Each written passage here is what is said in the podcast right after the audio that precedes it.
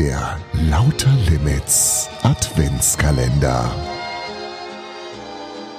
Am Freitag, den 13. äh, Dezember. Ähm, es gibt manche Leute, die sind abergläubisch an solchen Tagen. Aber ich glaube, wenn du kein Tempelritter bist, brauchst du dir relativ wenig Sorgen zu machen. So viel Macht hat die Kirche auch nicht mehr.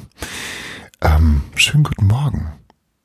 Gestern war Weihnachtsfeier. Ich habe keinen Alkohol getrunken, deswegen geht's mir relativ gut. Und ähm, heute ist der letzte Tag der Arbeitswoche. Das Wochenende steht vor der Tür. Ich fahre ähm, nach Osnabrück zu meinen Schwiegereltern. Und ähm, da freue ich mich drauf. Und ähm, nee, das andere erzähle ich morgen, wenn es soweit ist. Jetzt hören wir erstmal in das 13. Kapitel hinein von Lakritz in Lappland, unserem Lauterlemens Weihnachtsbuch, das geschrieben wurde von Susanne Finken. Und äh, 13. Kapitel, da muss doch irgendwas Spannendes passieren, oder? Müsste doch mit dem Teufel zugehen, wenn nicht. Hier ist das 13. Kapitel von Lakritz in Lappland. Viel Spaß beim Zuhören. Kapitel 13 Sie waren wieder in die Nacht gestartet. Ohne den Eisbären. Topani schwieg beleidigt. Die Hexe Befana, die sich auf dem Beifahrersitz gemütlich gemacht hatte, redete darum unbekümmert auf ihn ein. Kein Wunder, dass er das Beleidigtsein nach dreieinhalb Minuten selbst vergaß. Bruno musste sich zu Belana auf die Rückbank quetschen. Zwischen ihnen lag Befanas Besen, ein Klappmodell. Das ist einfach praktischer, wenn man viel unterwegs ist. Im Moment hakt er nur ein bisschen, hatte die Hexe erklärt, während sie ihren Besen mit Handkantenschlägen im Shaolin-Stil zusammenfaltete. Dunkel war die Nacht und Bruno bemerkte, wie müde er wurde. Kurz vor dem Einnicken fuhr ihm jedoch noch ein Gedanke durch den Kopf, der ihn wieder hochschrecken ließ. Ähm, Frau Befana, was genau hat mein Vater denn gesagt? Nicht so förmlich, Piccolino. Befana genügt. Aber wieso dein Vater? Na, Sie haben ihn doch angerufen, um ihm. Klar hat sie ihn angerufen, unterbrach Belana Bruno schnell. Mama, Christian, der Sohn vom Weihnachtsmann. Und das hier ist Bruno, der Enkel. Du erinnerst dich? Ach so, ja klar, sagte Befana. Belana verdrehte die Augen. Bist du heute wieder zerstreut, Mama? Hast du deinen Ginkgo-Tee nicht getrunken? Mir hast du vorhin gesagt, dass ihr am Telefon sehr nett geplaudert habt und dass es ihm gar nichts ausmacht, dass Bruno mit uns einen kleinen Ausflug macht, um seinen Opa kennenzulernen. Erinnerst du dich jetzt? Befana sah ihre Töchter, Tochter völlig verwirrt an. Immer dieser Jetlag, seufzte Belana. Ehe Bruno noch nachhaken konnte, wurde seine Aufmerksamkeit anderweitig in Anspruch genommen. Eine Sirene schrillte los, ein pulsierendes rotes Licht leuchtete auf und von der Decke baumelten plötzlich Halteschlaufen, nach denen Belana und Befana sofort griffen und Bruno deswegen auch. Kolmkax X, rief Tapani und ein gewaltiger Ruck ging durch den Wagen. Stürzten sie etwa ab? Im nächsten Moment hatte sich der flotte Flitzer in einen riesigen Schlitten verwandelt, gezogen von fliehenden, fliegenden Rentieren. Ein eisiger Wind blies, blies ihnen ins Gesicht. Hastig zog Befana sich und ihrer Tochter den Schal vors Gesicht. Was war das denn? fragte Bruno. Tapani hatte wieder eine beleidigte Miene aufgesetzt und murmelte Spießer. Der Weihnachtsmann mag es eben traditionell, klang es dumpf durch Belanas Schal. Wenn wir in die Nähe von Weihnachtsdorf kommen, tun wir ihm den Gefallen und nehmen den Schlitten und nicht den Sportwagen.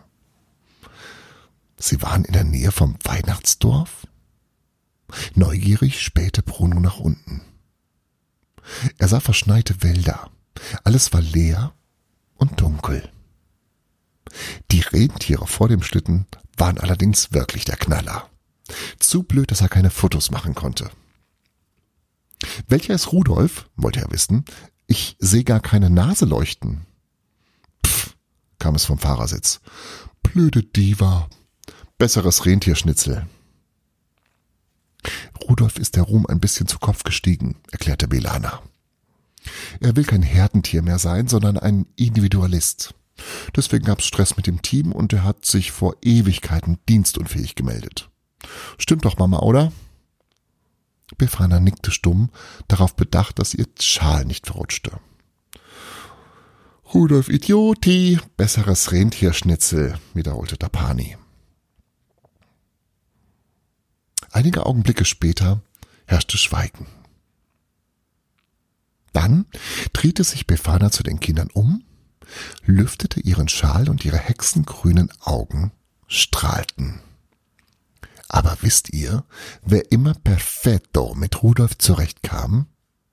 Christian, der Sohn vom Weihnachtsmann. Rudolf und Christian, das war ein tolles Team. Ihr Lächeln irritierte Bruno ein wenig. Schwärmte die Weihnachtshexe etwa, etwa für seinen Vater? Ich glaube, die sind beide zusammen abgetaucht, Christian und Rudolf, und reiten irgendwie irgendwo durch die wilde Prärie. Sie lachte. Mama, das ist totaler Quatsch, sagte Belana. Das wüsste Bruno doch. Ach, und wieso wüsste Bruno das bitteschön? Weil er der Sohn von Christian ist? Belana klang gestresst. Ach, äh, ach so. Ja.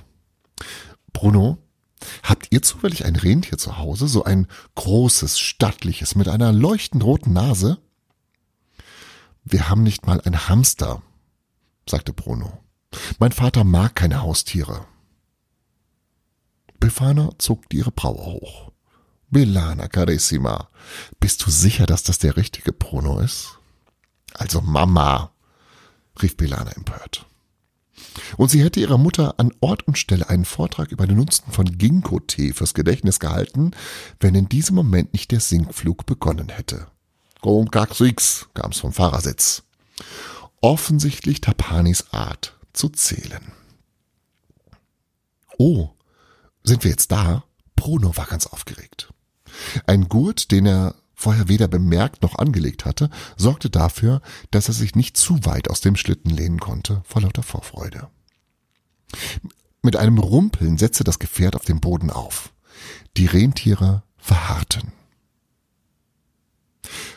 Von einem Dorf konnte Bruno allerdings nichts erkennen.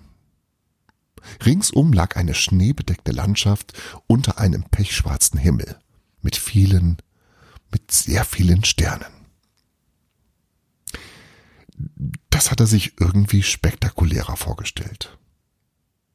Tapani schrie Licht und klatschte zweimal in die Hände. Und ob du wirklich richtig siehst, stehst, siehst du, wenn das Licht angeht, fällt mir dazu gerade ein. Ja, was passiert jetzt? Sie, Sie sind im Weihnachtsdorf, aber da ist nichts los. Bleibt das so? Man weiß es nicht. Du wirst es erfahren morgen früh am Samstag, den 14. Äh, Dezember. Genau. Also, heute, Freitag der 13. für viele ein Glückstag. Und dir möge dieser Tag nur schöne Sachen bringen.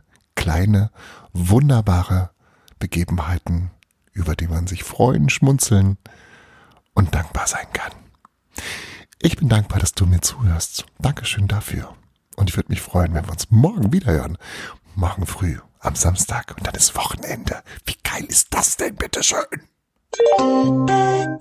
Das war Lauter Limits Frühglück. Und nicht vergessen, jeder Tag ist eine neue Chance, das zu tun, was du möchtest. Friedrich Schiller. Morgen früh, wenn Gott will, wirst du wieder